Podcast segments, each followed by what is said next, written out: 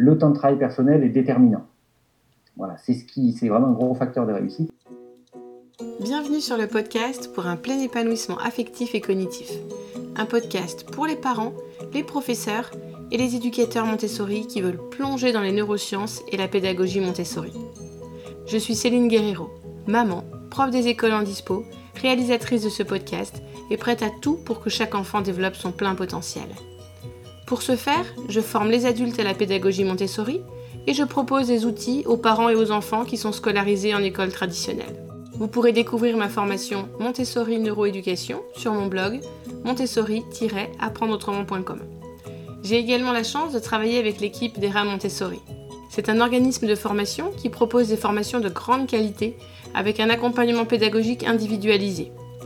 Pour devenir éducateur Montessori, rendez-vous sur formationeramontessori.com. Je crée aussi des outils pour les parents et les enfants des écoles traditionnelles.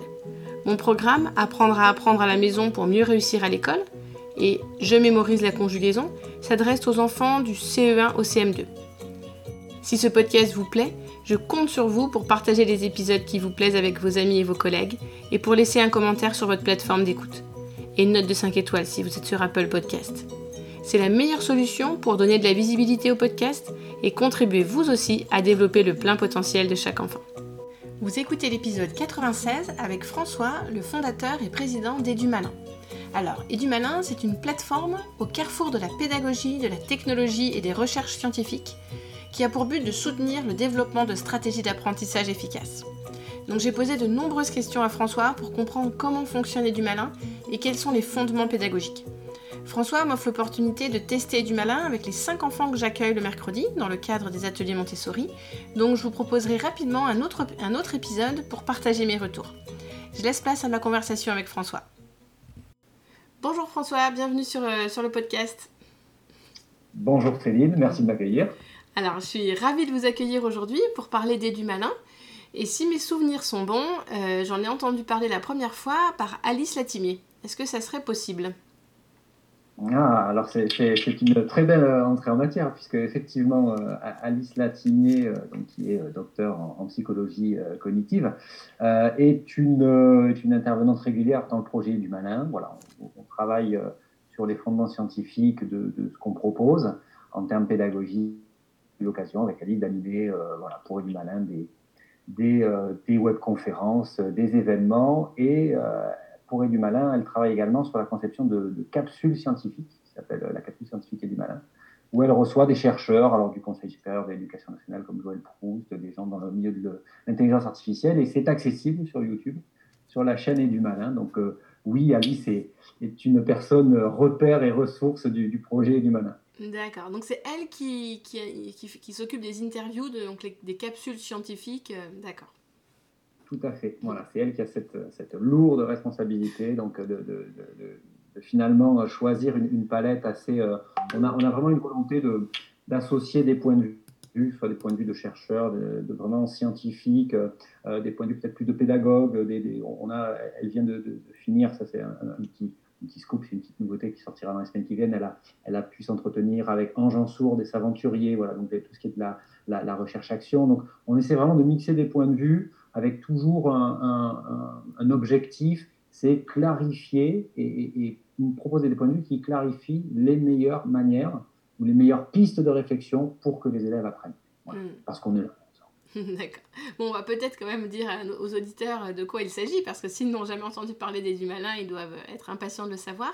Alors j'ai préparé une petite phrase et vous allez me dire si elle est correcte et si vous aimeriez la modifier ou ajouter ou supprimer des choses. Alors, j'ai noté qu'EduMalin, c'est une plateforme au carrefour de la pédagogie, de la technologie et des recherches scientifiques, qui a pour but de soutenir le développement de stratégies d'apprentissage efficaces. Eh ben, c'est très bien, c'est exactement ça. euh, Alors, d'ailleurs, j'en suis quoi? Je ne sais pas quoi dire. Euh, non, juste peut-être un tout petit complément. C'est vrai que c'est exactement ça, nous, le, point de départ. Euh, on appelle ça, nous, un peu la, métaphore, euh, c'est un peu la métaphore Ikea, euh, sans faire de pub, pour le géant suédois. mais, l'idée, c'est qu'effectivement, on s'est centré sur le temps de travail personnel des élèves, et ça s'entend pour le primaire, pour le collège, pour le lycée, pour le lycée pro, donc plutôt vraiment des, jeunes gens. On est vraiment sur ce segment du, K12, hein, du K12. Et, nous, notre idée, donc la, la fameuse Ikea, c'est que dans cette formation, dans ce temps de formation, dans ce temps de scolarité, le temps de travail personnel est déterminant. Voilà, c'est ce qui, c'est vraiment un gros facteur de réussite et on sait qu'il est très très lié en termes de qualité aux conditions socio-économiques, aux conditions culturelles et à l'étayage qu'on peut avoir à la maison. Et en particulier sur le plan des méthodes de travail. Et donc, grosso modo, pour en revenir à nos amis de l'ameublement, euh, quand on reçoit un meuble, on a deux choses dedans. On a des pièces et on a un plan. Les pièces, c'est les savoirs disciplinaires. C'est la leçon de maths, euh, c'est la leçon d'histoire, c'est l'exercice de français. Euh, le mode d'emploi, c'est les stratégies d'apprentissage. S'il manque des pièces, ben c'est difficile de faire son meuble. Et s'il manque le mode d'emploi, c'est encore plus difficile. Mm. Et donc l'idée, c'est de combiner les deux, de combiner les deux pour que l'élève, quand il se lance dans cette, euh, ce travail au quotidien, eh ben, il ait ses pièces et son mode d'emploi. Mm. J'adore les métaphores, hein, parce que c'est prouvé d'ailleurs que les métaphores permettent de rendre des choses concrètes et de mieux, mieux les comprendre et de mieux les mémoriser. Et j'allais justement vous demander la métaphore d'IKEA, donc euh, super. Voilà. D'accord. Et hum, quel est votre, quel est votre rôle dans la création des du Malin comment, comment cette idée est née? Qui a créé la plateforme? Quelle est l'équipe qui travaille pour du Malin Est-ce que vous pourriez nous, apporter toutes ces précisions?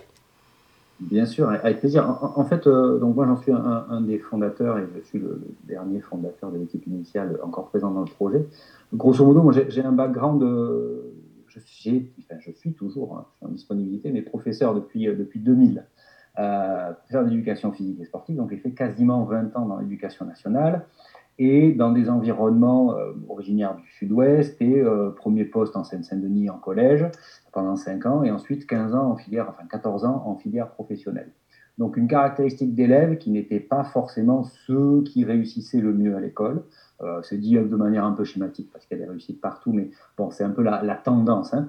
Euh, et euh, à contrario, le constat aussi que quand on arrivait à montrer à ces élèves-là euh, qui partait peut-être au départ d'un petit peu plus loin sur la connaissance du système éducatif français, sur la connaissance des codes pour réussir. C'est Antoine Pro, hein, c'est le fameux déni d'initié. Euh, euh, on sait qu'il montrait qu'effectivement les, familles à plutôt sociaux, de, niveau socio-culturel supérieur avaient les codes de la réussite que n'avaient pas forcément les autres. Donc l'idée, c'est que en montrant à ces élèves qui savent apprendre que c'est pas si difficile, qu'avec des stratégies, on peut faire vite et bien, eh ben, on arrivait à retaper un peu le moral de l'apprenant de ces apprenants et euh, de temps en temps euh, à, les faire remonter sur une trajectoire positive euh, vis-à-vis de, des apprentissages et d'eux-mêmes en fait. Ça c'est super important en termes de confiance en soi.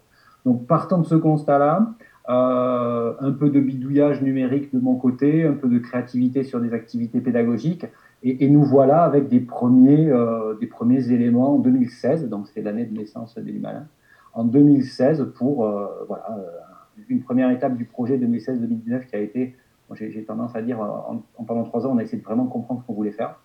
Euh, sur, sur cet aspect euh, optimisation de l'apprentissage via les stratégies d'apprentissage, que ce soit hyper euh, clair, que ce soit très explicite.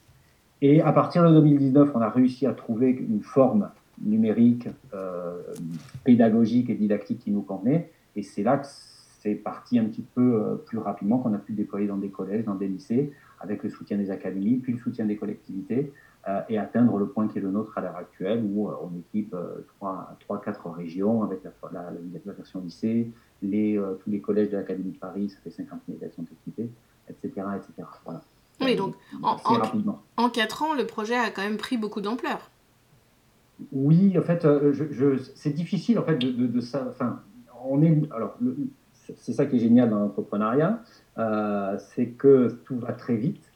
Euh, on a le nez dans le guidon, donc euh, c'est difficile de prendre du recul par rapport à cette prise d'ampleur. mais, c'est vrai qu'on se rend compte qu'il y a une accélération, il y a une, consolidation des usages, une consolidation des retours.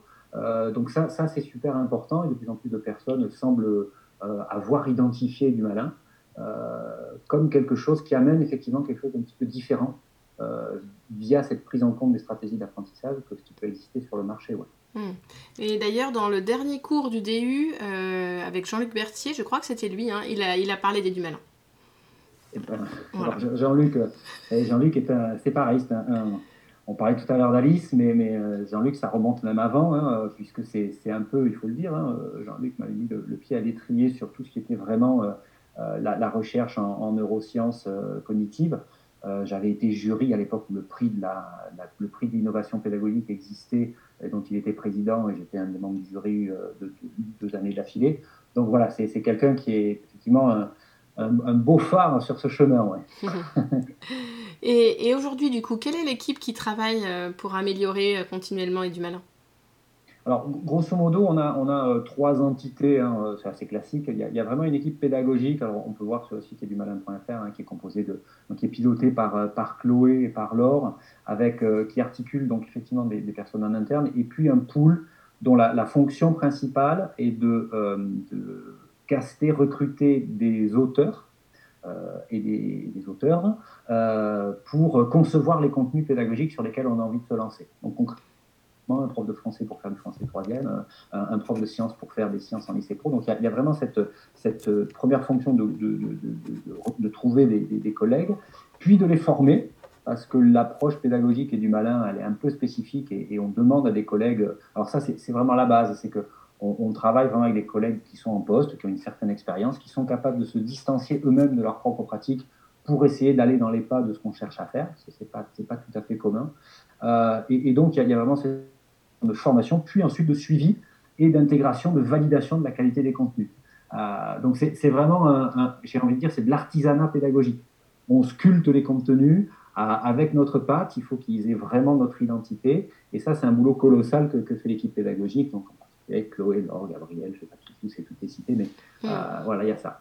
Il y a, ensuite l'équipe technique, naturellement. Euh, et ce qui est intéressant, c'est d'arriver à, créer euh, des espaces de discussion commune entre le développeur et ses compétences, qui sont immenses, et puis le pédagogue et ses compétences qui sont immenses. Mais ces, ces, mondes-là ne communiquent pas a priori. Mm. Et moi, c'est finalement un petit peu le, le, plus gros de ma tâche, c'est de faire en sorte qu'on parle tous, tous le même langage euh, et qu'on arrive tous à se comprendre pour optimiser la qualité pédagogique avec des moyens technologiques. Voilà. Mm. Euh, et puis le troisième, le, troisième, il y a naturellement un pôle commercial, euh, commercial et marketing qu'on a musclé avec, avec Andrea cette année qui nous a rejoint. Et, et, puis il y a effectivement les contributions scientifiques régulières d'Alice. Il y a des choses en cours, une recherche-action, mais je ne parlerai pas tout de suite parce que tout n'est pas officiel, mais on, a des choses qui se sont lancées sur des territoires. Euh, donc voilà, une belle émulation dans ce, triptyque euh, PEDA, euh, tech et, et sciences que hmm. vous évoquiez au début. Oui, d'accord. Et hum, quelles étaient les problématiques que, enfin, que vous avez rencontrées en classe ou que de, vos collègues ont rencontrées qui vous ont donné envie de créer cet outil? De, manière hyper pragmatique. vous, prenez, 1500, vous prenez 1000 bulletins scolaires en France, euh, n'importe où, et vous allez avoir 800 fois marqué apprenez davantage vos leçons. Euh, je, pense que le constat, il est, il est, compris et partagé par tout le monde. Et derrière, la question qu'on a envie de se poser, c'est mais comment, ouais, exactement, comment on fait? Et là, euh, et, je le dis avec beaucoup de tendresse pour, pour mes collègues, parce qu'il n'y a pas une réelle formation consolidée sur ces aspects-là. On a vraiment des gens de très haut niveau en France euh, sur leur contenu, sur la didactique des disciplines, et c'est parfois un poil plus fragile, un poil plus difficile sur les mécanismes de l'acquisition. Parce que c'est bien d'élaborer un contenu, mais si la personne en face, elle n'y pipe mot, il y a un problème. Et là, on rentre dans des problématiques de zone de développement proximal, on rentre dans des problématiques de motivation, on rentre dans des problématiques de schéma cognitif efficient, etc., etc., etc. et donc, c'était pour amener cet étage-là à la fusée, parce que quelque part, il y avait une espèce de trou dans la raquette, Mm. Euh, si on fait un peu de sport de raquette, on sait bien qu'avoir un trou de raquette n'est pas très pratique, même sans faire de sport de raquette, peut-être, on s'en rend compte. Euh, c'est qu'il y avait une, voilà, un, différentiel entre l'exigence du quotidien d'apprendre et les moyens, les outils pour le faire. Et mm. donc l'idée, c'est ça. Parce qu'in fine, cette décorrélation a un impact majeur sur la motivation des individus. Je reviens sur Ikea essayez de faire un meuble tous les soirs avec systématiquement des pièces et les modes d'emploi qui vous manquent, vous allez vite en avoir marre, vous allez arrêter. Et on va être découragé, la motivation va, va partir. C'est être sain d'esprit que de faire ça. Voilà. Mm. Donc il y a, vraiment cette idée, euh, mais, vraiment que, le propos soit. Euh, il n'y a, pas de, a pas de mise en cause des pratiques pédagogiques des, collègues. Il y a l'envie de continuer à les consolider parce que pour moi c'est une dynamique sans fin. Mm. Euh, apprendre à apprendre, se connaître, on n'invente rien. C'est une approche maïoticienne. on n'était pas né que ça existait déjà il y, a, très très longtemps dans la Grèce antique. Néanmoins, on a pu, on essaye de, sur ces bases-là euh, avérées et avec ce que les sciences nous apprennent sur ces fameuses stratégies. Euh, fait, c'est les apprentissages autorégulés, le self-regulated learning, ces stratégies-là. Euh, on essaye de, leur donner une, consistance 21e siècle avec l'outil numérique, etc. Et, du coup, comment vous décririez la philosophie des Dumalin oh, c'est une très bonne. c'est une très bonne. Je, je pense que c'est résumé, enfin c'est résumé plus ou moins d'ailleurs, mais euh, sur la, tagline qu'il y a sur le site, c'est parce qu'apprendre est aussi au programme.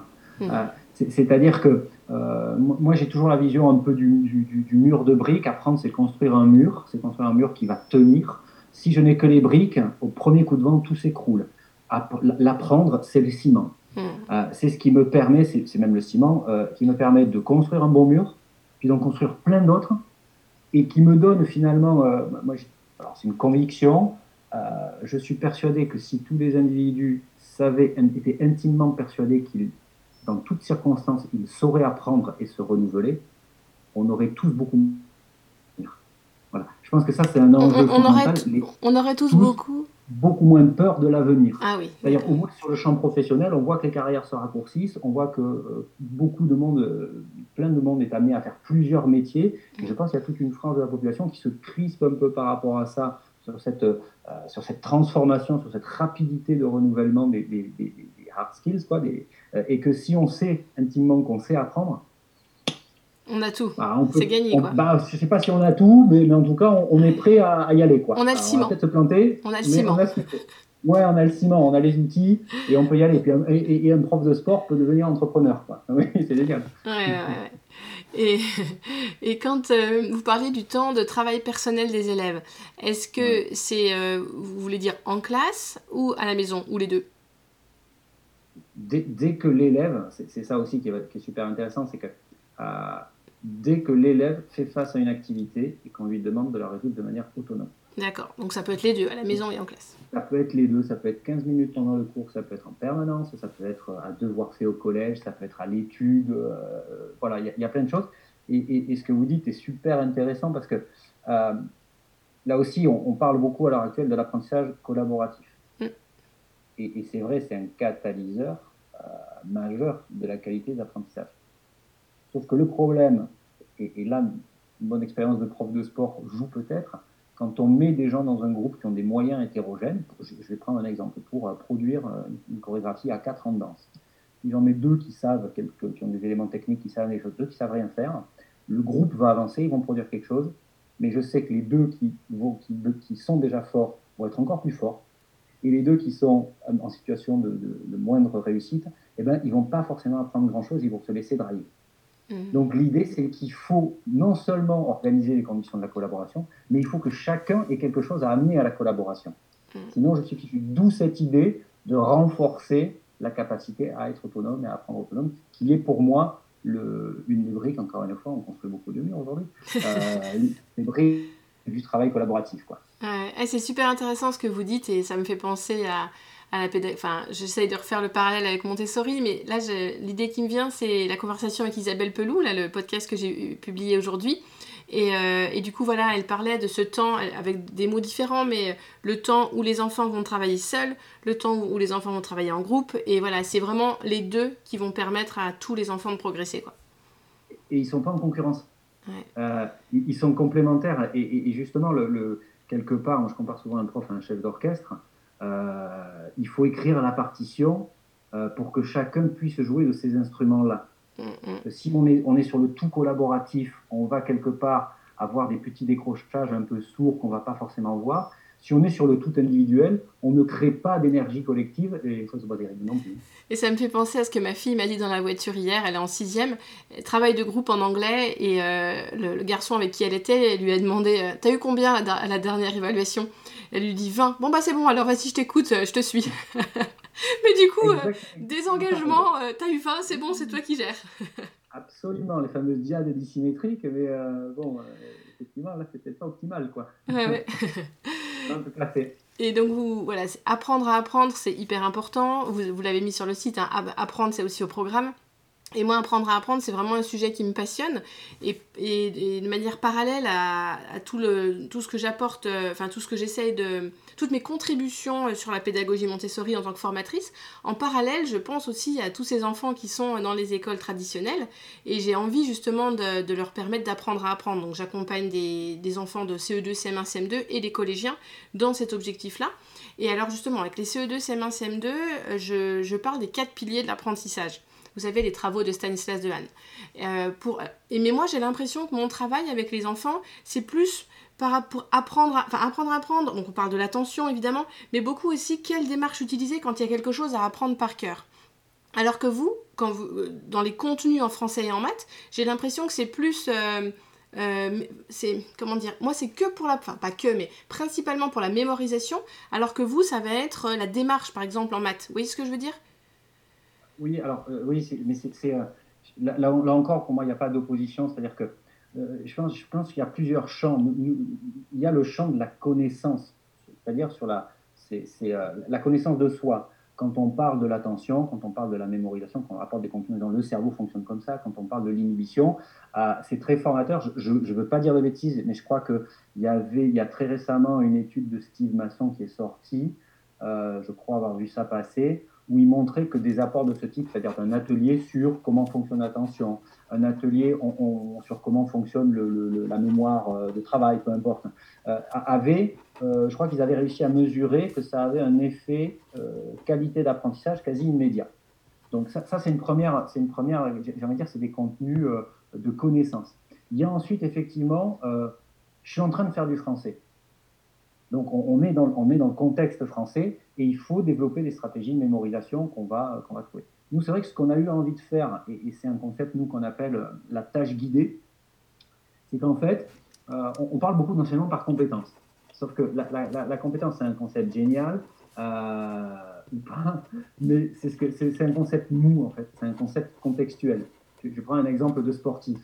moi, si je prends un ballon de basket, je vais faire des dribbles, et ma compétence, ça va être être capable de dribbler main droite, main gauche.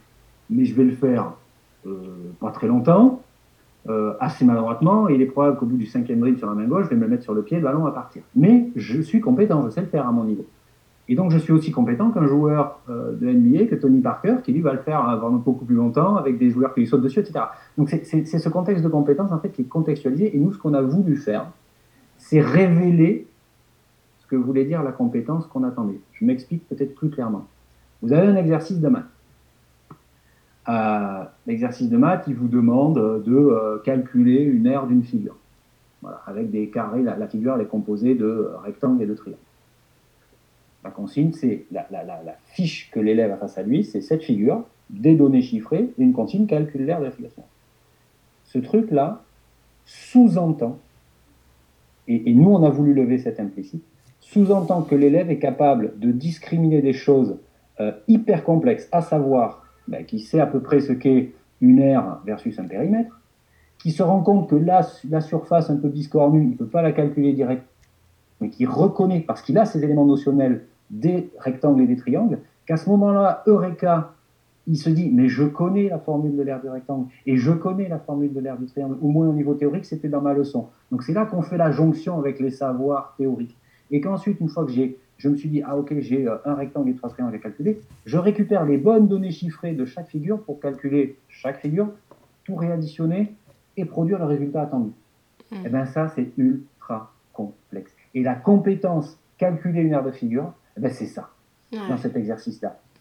Et donc nous, on a voulu que ça apparaisse pour que les élèves qui sont les plus en difficulté ou les moins à l'aise se rendent compte de toutes les étapes. D'abord, c'est un peu l'image du pianiste. Euh, d'abord commencent à jouer la gamme très lentement en regardant leurs doigts, en faisant do, ré, mi, fa, sol, la, si, do. Et puis une fois qu'ils auront fait ça une fois, deux fois, trois fois, qu'il y, aura eu les cours, qu'il y aura eu les moments de collaboration, qu'il y aura eu d'autres étayages, ils vont pouvoir automatiser ça et concentrer leur attention sur quelque chose d'un peu plus complexe. Mmh. Mais si j'escamote l'étape, je joue les gammes, mmh. et que je ne la consolide pas, le mur ne se monte ah ouais. Et cet exemple-là, j'aurais pu euh, voilà, vous le, décrire aussi, pas aussi bien que vous, mais presque, parce que c'est l'exemple qui est donné sur le site. Donc du coup, euh, voilà. voilà du coup, après, je vais vous demander un exemple en français pour les auditeurs. Euh, mais je voulais rebondir sur ce que vous disiez. C'est marrant que vous parliez de Steve Masson, parce qu'en fait, quand j'accompagne des collégiens, je me base sur le travail, les travaux de Steve Masson et les sept principes pour mieux apprendre et mieux enseigner. Mais là, dans, dans ce cas de figure-là, pour mieux apprendre. Et quand j'accompagne des CE2, CM1, CM2, je suis plus sur les quatre piliers de l'apprentissage de Stanislas Dehaene, parce que je trouve ça plus, voilà, un peu plus facile à comprendre. Euh, donc pour je voulais rebondir là-dessus et sur un, exemple en français. Est-ce que vous, vous auriez un exemple en français pour nous détailler cette, euh, la tâche guidée? Oui, tout à fait. En, fait, l'idée, de, le concept de tâche guidée, et c'est comme ça qu'on le demande à nos auteurs, quand je parlais tout à l'heure du, rôle formidable joué par, par l'équipe PEDA, euh, il, est de cet ordre-là. C'est-à-dire que d'être capable de demander aux professeurs de s'asseoir à la place de, leurs élèves et, et, de leur dire, voilà, quand toi, tu fais, toi, expert en français, tu fais cette tâche-là, qu'est-ce qui se passe exactement dans ta tête mm. Parce que c'est ça qui fonde ton expertise. Toi, tu es prof de français. Alors, un exemple. Euh, un, exercice en, terminal bac pro, euh, les, euh, comment on appelle ça, les, les, figures de style, l'énumération. Voilà, repérer donc l'exercice, on a un extrait, donc Terminal Bac Pro, euh, c'est des gamins qui ont un niveau en français, euh, ça, peut être parfois un peu chancelant, euh, mais, bon, c'est des gamins qui sont quand même arrivés jusqu'au niveau Bac Pro. Et on a un texte d'une quinzaine de lignes, donc de Mark Twain, Tom Sawyer, et la consigne, c'est repère l'énumération et explique l'effet qu'elle produit sur le lecteur. Donc là, pareil, on pense à ce qu'on a fait sur la figure de maths. Là, c'est pareil, ça sous-entend un que le gamin lit les 15 lignes, qui sait ce qu'est une énumération. Donc c'est à ce moment-là qu'il faut qu'il se rappelle de ce qu'est une énumération en sens, mais aussi de ses caractéristiques morphologiques dans un texte, c'est-à-dire un enchaînement de mots avec des virgules. Et il va falloir que je les repère au moment où je lis. Donc je lis la chose avec un filtre. Ce filtre me vient de ma maîtrise de la notion d'énumération. Et une fois que j'ai fait ça, donc que je l'ai repéré, la complexité vient du fait que je dois faire un pas de recul et que je dois mettre en mots une émotion, un sentiment que cette lecture aurait euh, produit sur moi. Pas évident. Mm. Et donc là aussi, en deux ou trois étapes, on essaie d'accompagner cette mise en mots. Et donc vous avez là à nouveau 7-8 étapes qui permettent de décortiquer le cheminement intellectuel dans le cadre de la tâche qui en apparence est simple, en tout cas libellée simplement, repérer l'énumération dans l'extrait littéraire. Hmm. Et si l'enfant ne sait plus ce que c'est qu'une énumération eh ben, En fait, nous, dans notre système, euh, c'est assez basique. On fait passer, alors, super important, tout ce qu'on fait en termes de guidage, ce sont des choix de notre équipe, des choix du pédagogue concerné et de l'équipe éditoriale et pédagogique et du. Ça ne sont pas les seuls possibles. Mais au moins, c'est une version d'une manière de faire parfaitement explicite et qu'ensuite, effectivement, le professeur sur la plateforme peut récupérer, transformer, il peut enlever des étapes, il peut en rajouter, il peut récupérer les contenus. Donc là, toute l'ingénierie euh, pédagogique du, collègue avec ses classes peut, se jouer. Euh, pour en revenir à la question que j'ai oubliée, euh, c'était qu'est-ce que, si, l'enfant ne sait plus ce que c'est une, énumération. Exactement. Eh bien, ça, de mémoire, c'est l'étape 2 ou 3 après avoir vérifié la compréhension de la consigne. On a une mini question sous forme de où on lui demande de trouver la bonne définition de l'énumération. Donc, passer cette étape, soit il a répondu bon, et donc on valide de maîtriser la notion, soit il répond à côté, le système le corrige et lui donne la bonne réponse, et il peut enchaîner ensuite sur l'étape de recherche. Hmm. Donc, on a un système en fait qui ne bloque jamais. Vous parliez tout à l'heure des piliers, euh, là c'est le merveilleux pilier 3, la rétroaction. Là, l'intérêt des du malin, c'est qu'au cours, en cours de raisonnement, l'élève, l'individu, celui ou celle qui apprend, a de suite un feedback, un micro-feedback qui lui permet de continuer à cheminer. Mmh. Et le deuxième niveau de feedback, parce que le système le permet, eh ben, c'est l'enseignant qui va avoir accès non seulement aux résultats, mais en plus à tous les processus pour se rendre compte d'à quels endroits du raisonnement les élèves sont en difficulté pour faire un retour, mais pas un retour général, un retour parfaitement adapté au comportement et caractéristiques de ces élèves dans la tâche. D'accord. Oui, donc c'est là où on voit quand même l'importance de la technologie qui, qui, nous permet tout ça. Et est-ce que c'est du coup le rôle de d'Aiko, l'assistant pédagogique virtuel? Alors, Aiko, il a, trois rôles en fait. Euh, il a un rôle effectivement d'animation, de guidage, donc c'est lui qui, c'est lui qui, qui, euh, qui euh, c'est, lui qui, guide. il a un rôle ensuite de, donc, de feedback. Mm-hmm. Et puis le dernier rôle, c'est effectivement ce rôle de compilation, de, de, traitement, de compilation et de mise en forme des données pour l'élève, mais aussi pour le professeur. En fait, on, a un système, bon voilà, pour dire les choses concrètement, à l'heure actuelle, euh, à l'heure actuelle, le, le, euh, le euh, on parle beaucoup d'adaptive learning. Mais les adaptive learning, grosso modo, c'est une adaptation d'un exercice par rapport à une tâche précédente faite. Mais l'adaptation ne se fait à l'heure actuelle en, en, majorité que par rapport à un résultat.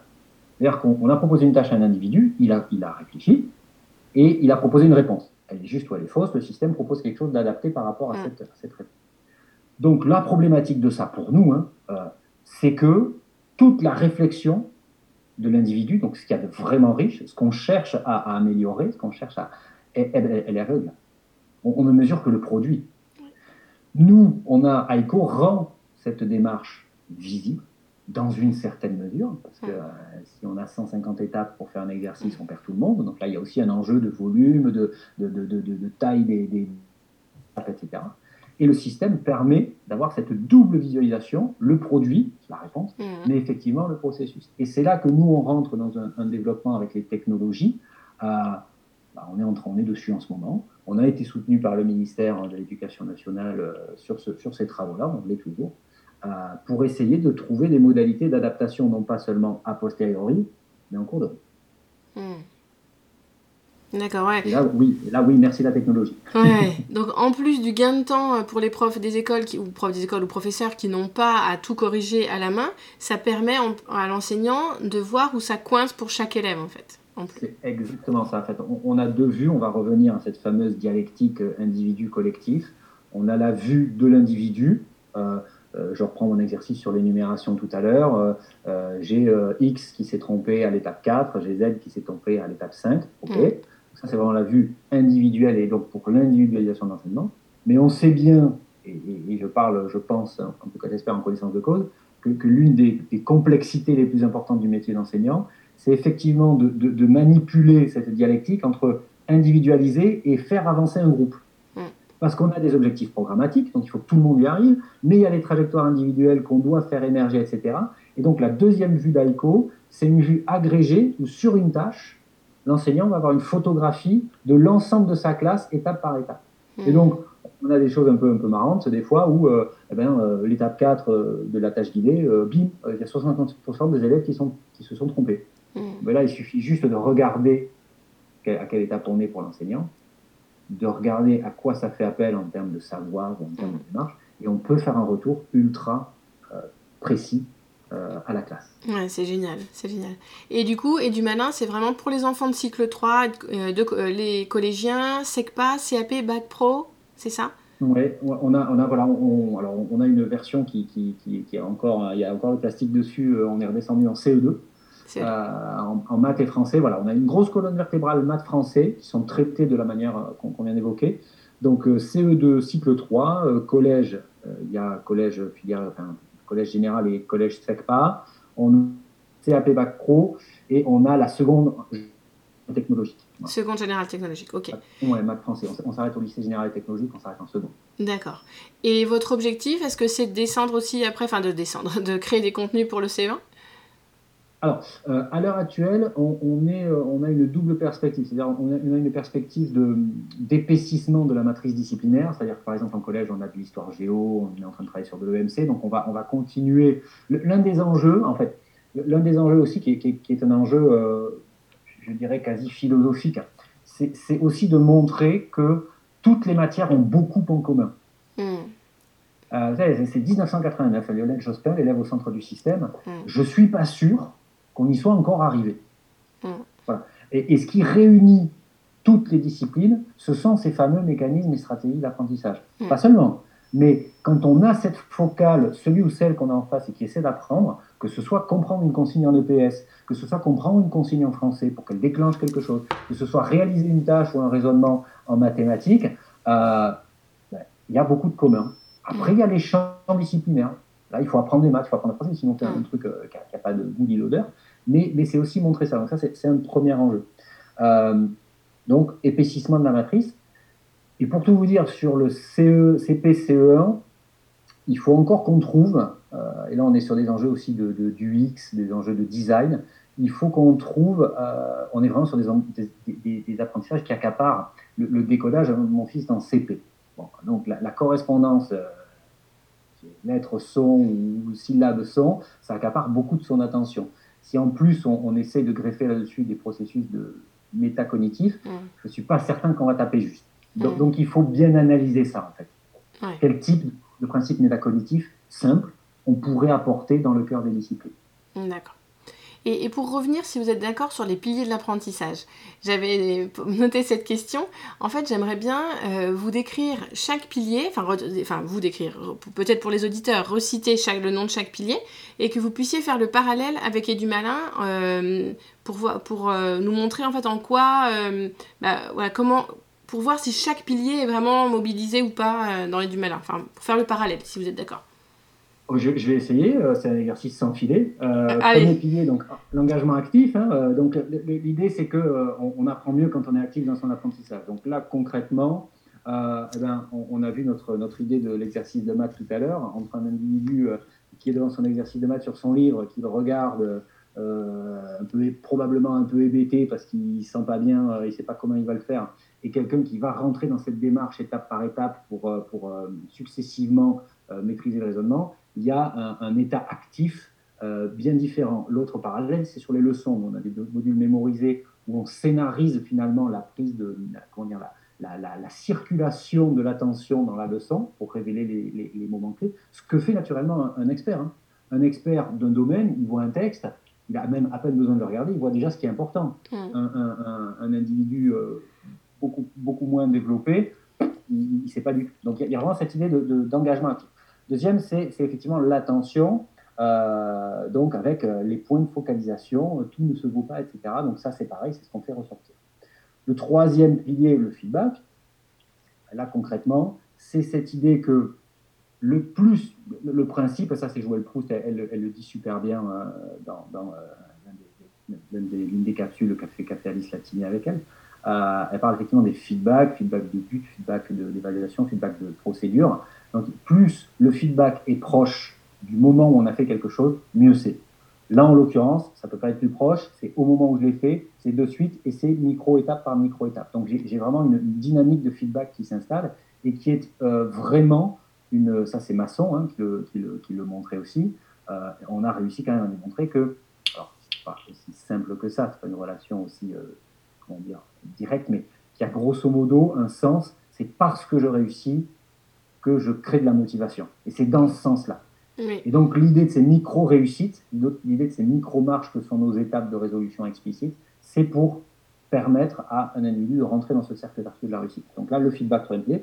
La consolidation ensuite, ben, plus un phénomène se répète dans le temps, plus il y a une chance qu'il soit euh, consolidé dans l'esprit. Et là, c'est vraiment le, la transversalité complète de nos méthodes de travail. C'est ce que j'ai dit tout à l'heure, que ce soit en français, que ce soit en maths, la démarche est la même. Donc, en les répétant dans différents champs disciplinaires, eh ben, naturellement, euh, je les consolide euh, ou j'ai des chances, on va être plus, euh, voilà, j'ai des chances, de grandes chances de les consolider. Hmm. ouais, super intéressant. et, et, pour le feedback, vous avez dit immédiat. Est-ce qu'il est neutre aussi, j'imagine? Alors, je, qu'est-ce que vous entendez par neutre? Sans jugement, sans jugement d'adulte c'est toujours pareil. Là, c'est une machine, donc le, il ne va pas y avoir l'émotionnel le, mm. euh, de, la relation, parce que finalement, euh, un, gamin, que ce soit un, petit, un, cycle 3, un collégien, un lycéen, on a tous, et même des adultes, on a tous des affects, on a tous des égaux, et qui peuvent être froissés par l'échec. On a beau dire que l'échec, c'est la plus belle chose qui puisse arriver avant de réussir, euh, c'est quand même des fois un peu dur à, accepter. Donc il y, a, effectivement intrinsèquement toujours, ben voilà.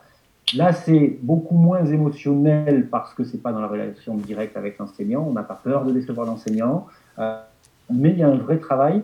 Et là où c'est super intéressant, et d'ailleurs j'en ai une collègue très, euh, très impliquée dans le, l'utilisation des, neurosciences dans l'enseignement en, CM2, là, dans, le doux, très récemment, et qui disait que l'intérêt pour elle principal des malin, c'était aussi de, consolider cette conscience chez les individus que l'erreur est bénéfique. Parce que le système te montre à quel endroit, parce qu'on peut ensuite en discuter tranquillement ensemble. Ah, mais t'as vu, c'est à cet endroit qu'il est trompé. Et mmh. qu'on peut apporter des réponses à cette erreur, on est concrètement dans le dépassement de l'erreur. Voilà. Ce qu'il y a de pire, c'est que ça s'enquiste. Voilà, je me suis planté, c'est fini, euh, mm. personne ne de retour, et, là, c'est embêtant. Mm. Martine m'a parlé avec beaucoup d'éléments de, positifs de, du malin dans sa classe. oui, on parlait de Martine. C'est ça. Euh, je voulais aussi vous demander, euh, oui, donc le contenu, en fait, vous avez déjà créé beaucoup de choses en français et en maths, vous commencez à élargir avec l'histoire. Est-ce que l'enseignant, lui, je crois que vous avez commencé à le dire, peut modifier ou rajouter des choses? Ah Oui, ça c'est super important. Euh, nous, on arrive, euh, c'est là qu'il faut être extrêmement... Enfin, il faut savoir où est notre place. nous, notre place, c'est un outil complémentaire dans une trousse à outils pour un enseignant. Voilà, on est un outil complémentaire pas remplacer, on ne vient pas se substituer, on ne vient pas dégager ce qui existe. On vient être une arme supplémentaire euh, pour gérer ce que je disais tout à l'heure, hein, qui, est le principe même de la complexité du métier, c'est l'hétérogénéité, l'articulation entre les trajectoires individuelles et le, collectif. Donc on vient au service des enseignants. De ce fait, eh ben, enseignant qui, qui s'empare du malin a trois manières de faire. Il prend un parcours, un chapitre qui lui plaît, et le parcours est du malin ou les modules du malin lui plaisent tel quel, il les affecte tel quel aux élèves. Deuxième modalité possible, il se dit c'est pas mal, mais j'ai envie de rajouter ou d'enlever certaines choses, donc il va pouvoir éditer nos modules. Et troisième possibilité, il y a une forge à contenu sur la plateforme, il va pouvoir créer ces modules avec l'idée d'être sur cette création de parcours guidant. Mmh. Donc avec cet effort didactique qui est de se dire, OK, quand je donne cet exercice, quand je donne ce document analysé en SES, quand je donne ce document analysé en comptabilité en matière pro, qu'est-ce que j'attends exactement de mes élèves en termes de raisonnement? À partir du moment où ils rentrent là-dedans, hmm. c'est Bon, euh, là, avec tout ce que vous nous avez dit, tous les auditeurs ont qu'une envie, c'est de tester du malin. Dites-nous quand même euh, quelque chose sur lequel vous êtes en train de travailler parce qu'il y a encore euh, beaucoup d'améliorations possibles. Oh non, mais on n'aurait pas assez de la journée là pour, pour, évoquer ça. on n'aurait pas assez de la journée. Il y, y a plein de choses. C'est-à-dire que une fois qu'on a, c'est ce que je disais tout à l'heure, une fois qu'on a défini une première manière de faire, mais qui n'est pas unique pour résoudre un problème ou faire une tâche, ben, on a nécessairement envie d'en proposer d'autres. Mm. Euh, on a envie euh, de, de, de, permettre au système, quelque part, de s'appuyer sur les données qu'il collecte pour proposer des, des, améliorations automatiques. On a envie que le design du côté de l'élève soit encore plus conforme au niveau d'attention requis à certaines étapes. Donc, voilà, honnêtement, euh, ouais, plus, on, plus on avance et plus on se rend compte que euh, le, c'est pour ça que finalement, je ne sais pas si le parallèle est, il, est, il est heureux, mais euh, on a toujours très peur d'avoir de, développer des IA très fortes qui remplaceraient l'humain. Enfin, quand je vois ce qu'un cerveau humain est capable de réfléchir et de mettre sur une page en quelques minutes, et le temps que ça prend pour essayer de convertir ça en, dans une machine, ouais, il y, a beaucoup de métiers qui ont un bel avenir encore hein, mm. pour, les humains, et, c'est ça qui est génial, quoi. Euh, donc c'est sans fin, c'est sans mm. fin, euh, honnêtement. Mm. Un, dernier point, si, un, dernier point quand même qui, nous occupe pas mal en ce moment. Euh, on a bien entendu une structuration du système par niveau de classe. Les élèves, ils sont en CM1, CM2, etc. Sauf qu'on a des fois en sixième des gamins qui ont des fragilités sur le cycle 3 et on a des fois en sixième des gamins qui sont HPI ou je ne sais quelle euh, typologie de, de, de, haut potentiel et, qui pourraient résoudre des exercices de, type quatrième. Donc l'idée de s'appuyer sur tout le, réservoir de contenu pour mieux répondre sous le pilotage du prof, encore une fois, il faut que ce soit le, prof qui, qui, soit le chef d'orchestre de tout ça, au, euh, à, ces, à, ces, particularismes, c'est un enjeu. Hmm. C'est un enjeu et là on a un gros, euh, on a un gros projet en ce moment on a des gros développements en ce moment sur l'inclusion, avec une, chargée de projet, euh, Christelle, Christelle Valette, qui nous a rejoint en rentrée de septembre voilà, sur cette dimension de, des élèves à, besoins éducatifs particuliers. Donc, il y a, voilà. Il y a plein de choses.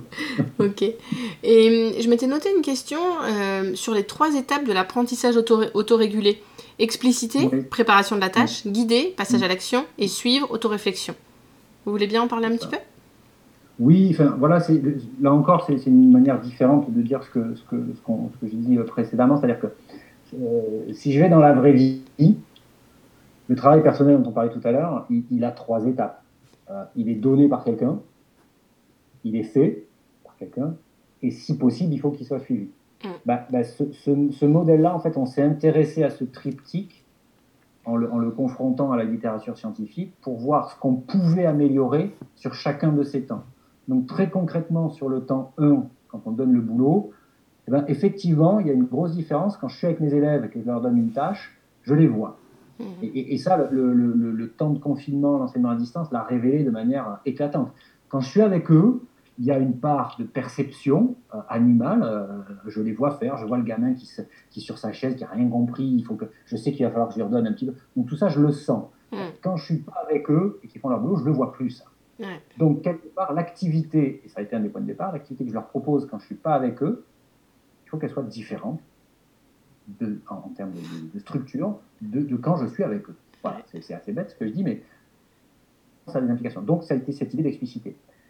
Cette explicitation, quand je ne suis pas avec eux, ça a cette fonction de guide. Et donc là, c'est Aiko qui va dérouler les étapes, encore une fois, euh, de manière un petit peu, euh, etc., et si possible, de plus en plus souple. Puis le troisième temps, c'est que c'est euh, ben, la dimension de système. Si j'ai passé du temps pour expliciter les choses, si mes élèves ont, et ça c'est maçon, hein, c'est la balance risque-bénéfice sur la, motivation, si j'apprends, c'est que je perçois un bénéfice supérieur à l'effort que je dois concéder.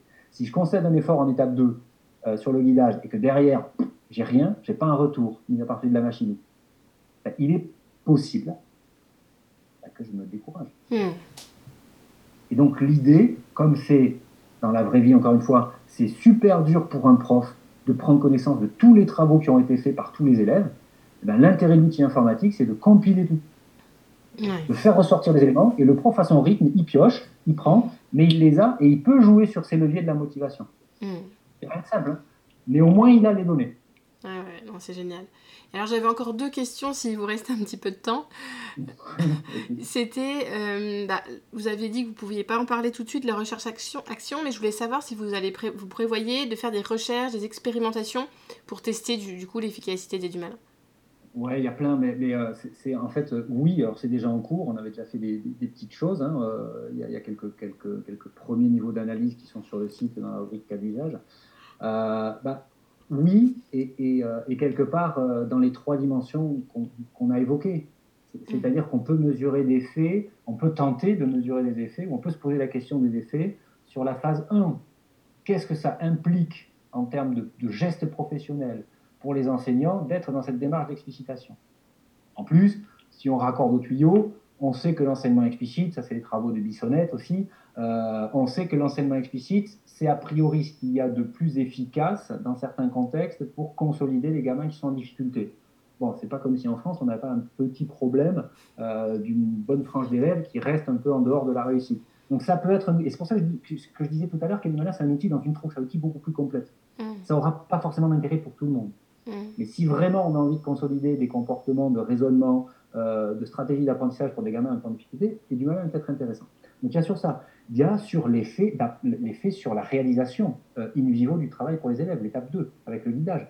Qu'est-ce que ça implique? Est-ce que le, taux d'attention est suffisant On a plein de choses à mesurer. Et puis en 3, est-ce qu'à court, moyen, long terme, on a des effets sur la qualité des apprentissages?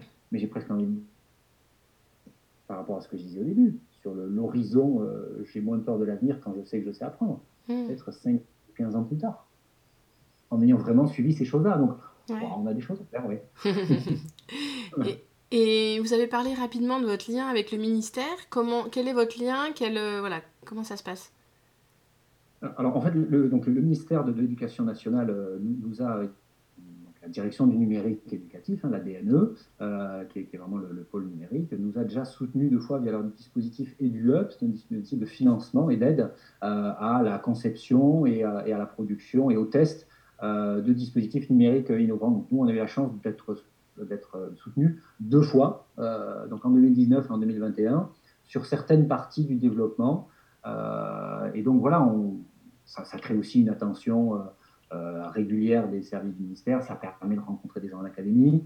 Et, c'est vrai que nous, souvent dans le fonctionnement, je parlais tout à l'heure des collectivités avec qui on travaille, mais les collectivités qui n'ont pas de compétences pédagogiques et qui n'y vont pas parce que ce n'est pas leur domaine de compétences, elles sont les municipalités, c'est les écoles, les départements, les collèges les régions, les lycées les pro, elles, elles, souhaitent, quand on s'adresse à elles, avoir des garanties de la qualité pédagogique. Et c'est là que le soutien du ministère et des DAN, hein, des directeurs du, des directions académiques du ministère éducatif, bah, facilite euh, parfois le, fonctionnement. Mmh. D'accord. Bon, c'était super intéressant, François. Si vous voulez bien, on va terminer avec les trois questions habituelles. Un peu à l'improviste, hein, vu que vous en avez pas parlé. Ah, mais, complètement, Mais voilà, les auditeurs ont l'habitude, euh, voilà, donc on, vous en tiendra par rigueur. Euh, donc déjà, est-ce que vous auriez une citation à nous partager? Ben, c'est le, j'ai dit tout à l'heure, en fait, ça fait c'est un peu le, connais-toi toi-même. Hmm. Il y, a vraiment cette idée-là. Hein. Je, je, crois que le, il y a c'est assez fantastique parce qu'il y, a un double champ d'investigation. Euh, quand on est humain, il y a le champ externe, les connaissances, et puis il y a soi-même. Euh, apprendre à se connaître, apprendre à identifier ses réactions, apprendre à gérer ses émotions. Euh, et, je ne sais pas si l'un est plus complexe que l'autre, mais, mais c'est deux beaux champs d'investigation. Donc ce serait ça. Sur le livre, très honnêtement, je sèche complètement. Ah bah vous avez parlé de, Steve Masson. Steve Masson. Ouais, on, a, on, peut, on, peut aller, on peut aller effectivement voir le, dernier ouvrage de Steve Masson, mais, mais c'est vrai que oh, il y, y, en a, voilà, il y en a, y en a tellement. Et, alors, j'ai un terrible défaut, c'est que je les ouvre, euh, mais je les finis pas. Euh, et je passe à un autre, et je, voilà. Donc, c'est pour ça que, que je m'apesantis pas sur ça. Et puis après, il y avait coup de cœur, coup de gueule. Ben, coup de cœur, très honnêtement, euh, eh ben, tous les gens qui, de près ou de loin, utilisent, gravitent, nous font des retours sur le projet du malin. Parce que très très honnêtement, c'est une énorme difficulté, une fois qu'on a pensé des choses, qu'on les a testées, euh, quand ça part dans le, dans le grand monde, euh, c'est souvent difficile de savoir ce qui se passe. Et on a la chance d'avoir euh, voilà, plein de personnes, de petites, je parlais tout à l'heure de, de Jean-Luc sur un petit phare sur le chemin, on en a un peu plein partout, dans différents contextes. Et, et, tous ces gens-là nous permettent voilà, de continuer de confirmer certaines choses, de continuer à nous interroger. Et ça, c'est génial. Mm. Eh ben, merci beaucoup François, c'était passionnant et j'invite voilà, les auditeurs à, découvrir euh, déjà le site et euh, je, mettrai le lien dans les, dans les notes de l'épisode. Super, ben, merci beaucoup euh, Céline, puis à bientôt. Et bonne écoute. Si ce podcast vous a plu, je vous rappelle que je compte sur vous pour laisser un commentaire sur votre plateforme d'écoute et une note de 5 étoiles si vous êtes sur Apple Podcast. C'est la meilleure solution pour donner de la visibilité au podcast et contribuer vous aussi à cette révolution éducative. Et n'hésitez pas à partager les épisodes qui vous plaisent. À la semaine prochaine!